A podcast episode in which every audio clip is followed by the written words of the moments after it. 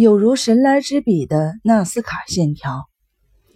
一九三九年六月十二日，美国人考索克夫妇来到秘鲁南部的纳斯卡沙漠，他们眺望远方，却惊奇地发现地面上有许多奇怪的图画，绵延数公里的那些线条看起来像是图画在巨大而神秘的便笺上。上千条苍白的线条指向不同的方向，并奇妙地穿插在一起，组成了各种动物的图案。这项发现震惊了世界考古学界，考古学家们陆续来到了纳斯卡沙漠。他们不仅发现了更多的直线条和弧线的图案，还在沙漠地面上和相邻的山坡上惊奇地发现了巨大的动物形体图案，其中。有一只四十五米长的细腰的蜘蛛，还有一只大约三百米长的蜂鸟，以及一只一百零八米高的卷尾猴。人们把它们称为纳斯卡线条，也有人称其为纳斯卡巨画。到目前为止，考古学家们共发现这样的线条成千上万，有些绵延八公里之长，还有数十幅图案，其中包括十八只鸟。这些巨大的图案是天然形成的，还是人为绘制的呢？考古学家没有费多少力气就找到了答案。这些线条是古代纳斯卡人的作品。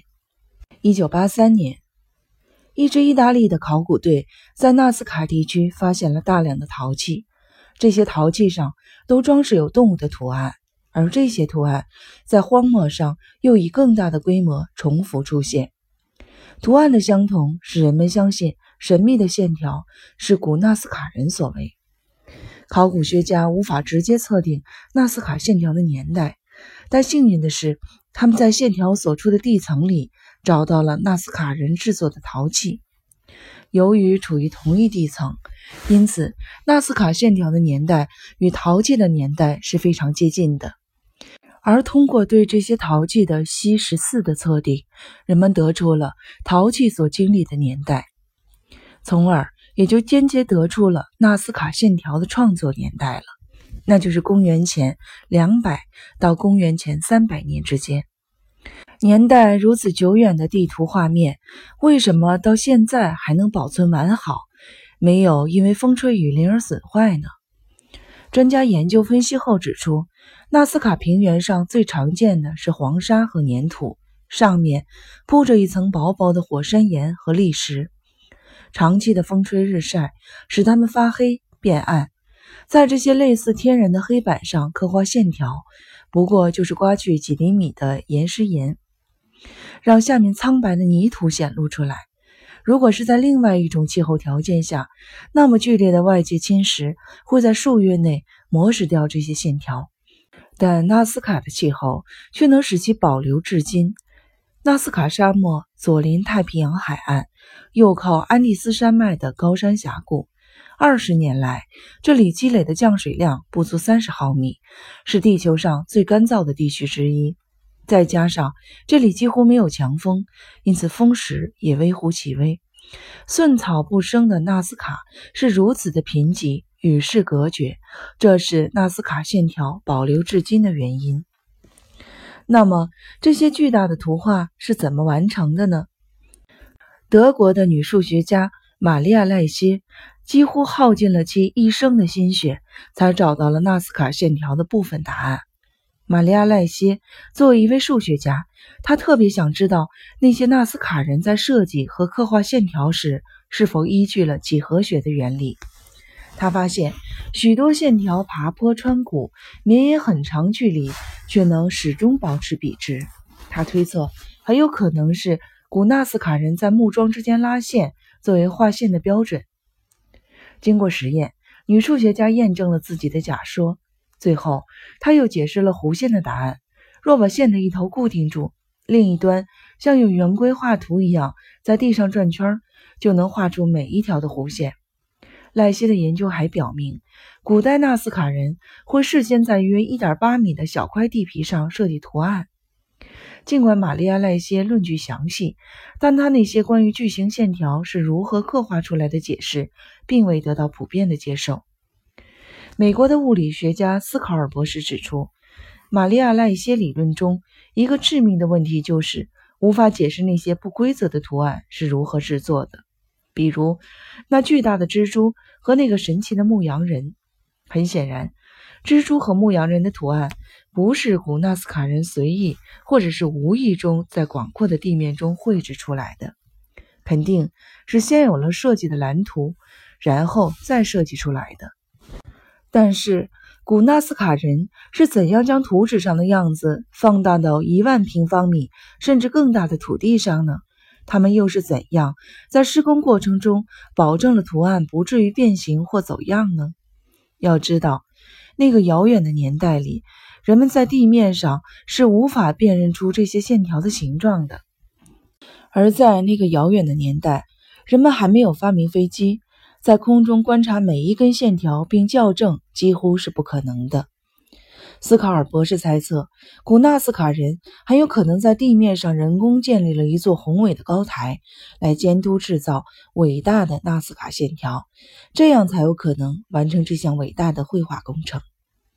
但英国的建筑学家穆勒认为，修建如此之高的望台是难以想象的。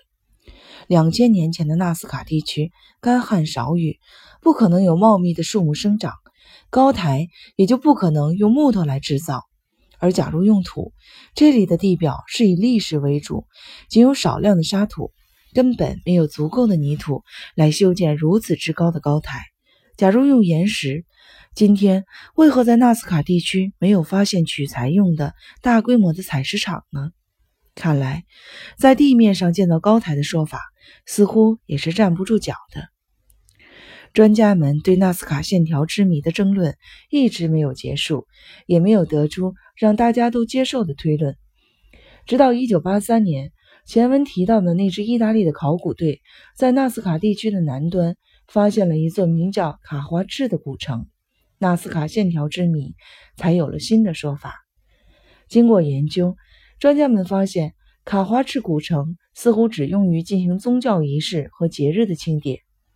在两千年前，古纳斯卡人每到节日都会来到卡华赤进行大规模的朝圣和祭祀，而在他们到达那里之前，必须要经过的就是广阔的纳斯卡线条的所在地。纳斯卡线条位于如此重要的位置，毋庸置疑，这些神秘的线条和祭祀活动有着紧密的关联。现代民族学研究者认为。对于一个原始的民族来说，对生存最重要的往往就是他们所要祭祀和祈求的。对纳斯卡地区的人们来说，什么又是他们最为缺乏的呢？毫无疑问是水。在古代的某个时期，纳斯卡人修建了一个庞大的灌溉系统，这些沟渠大部分都深埋于地下，有入口也有出口。而这些沟渠所在的范围，恰好就是纳斯卡线条的区域。美国麻省理工大学研究员戴维·约翰逊多年来一直在研究纳斯卡地区古代灌溉系统。他研究得出，远古时期火山活动导致的地下岩石断层是古纳斯卡人饮水的天然的渠道。一九九七年的一天，戴维正在山上探测一个岩石的断层，他走过一个小山脊。摆在他面前的就是那个宏伟的纳斯卡体型体系和线条的群落，他们正好指向戴维要去的那个断层。这时，他忽然意识到它的下面有一个水源。于是，戴维认为这些巨大的图形，还有它们之间数公里长的线条，是纳斯卡人用来记录地下水源位置的标记，正像我们今天城市中供水系统的图纸一样。这些神秘的线条很有可能就是古纳斯卡人所绘制的供水系统图，而在它的下面，就是古人用来饮用和灌溉，对于纳斯卡人最为宝贵的水利体系。根据戴维和其他科学家的发现，我们可以推断出，古代纳斯卡地区的社会是由许多不同的家族组成。关于这一点，纳斯卡地区出土的陶器和织物上的图案。可以给我们提供足够的证据。研究者发，些陶器和织物上的动植物的图案，恰巧就是不同家族所崇拜的图腾，也就是他们各自的族徽。戴维猜测，正是因为安第斯山上的水非常的珍贵，所以家族之间为了争夺水源，曾经发生过很多次激烈的战争。最终，大家意识到靠战争来解决水源的办法是徒劳的，于是人们开始坐下来商量如何有秩序地利用这些公共的水源。一个合理的方案最后被各个家族所接受，结果是大家都退回了文蒂拉的居住地。纳斯卡地区的水渠被分割为不同的家族所有。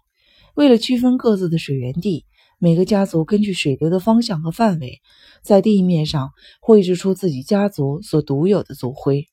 每个家族只能够在描绘着自己族徽图案的地面上取水，而不能够夺取其他家族的水资源。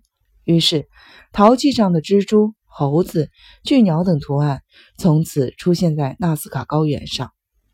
尽管戴维的纳斯卡线条与水有关的理论被越来越多的学者所接受，但是专家们还是无法解释纳斯卡线条是如何制造出来的。有的专家怀疑，有可能是外星人用飞行器协助古纳斯卡人完成线条制造的。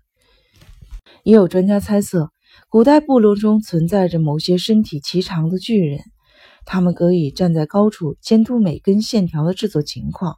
总之，任何一种说法都没有可靠的依据。纳斯卡线条之谜成为永久的悬案。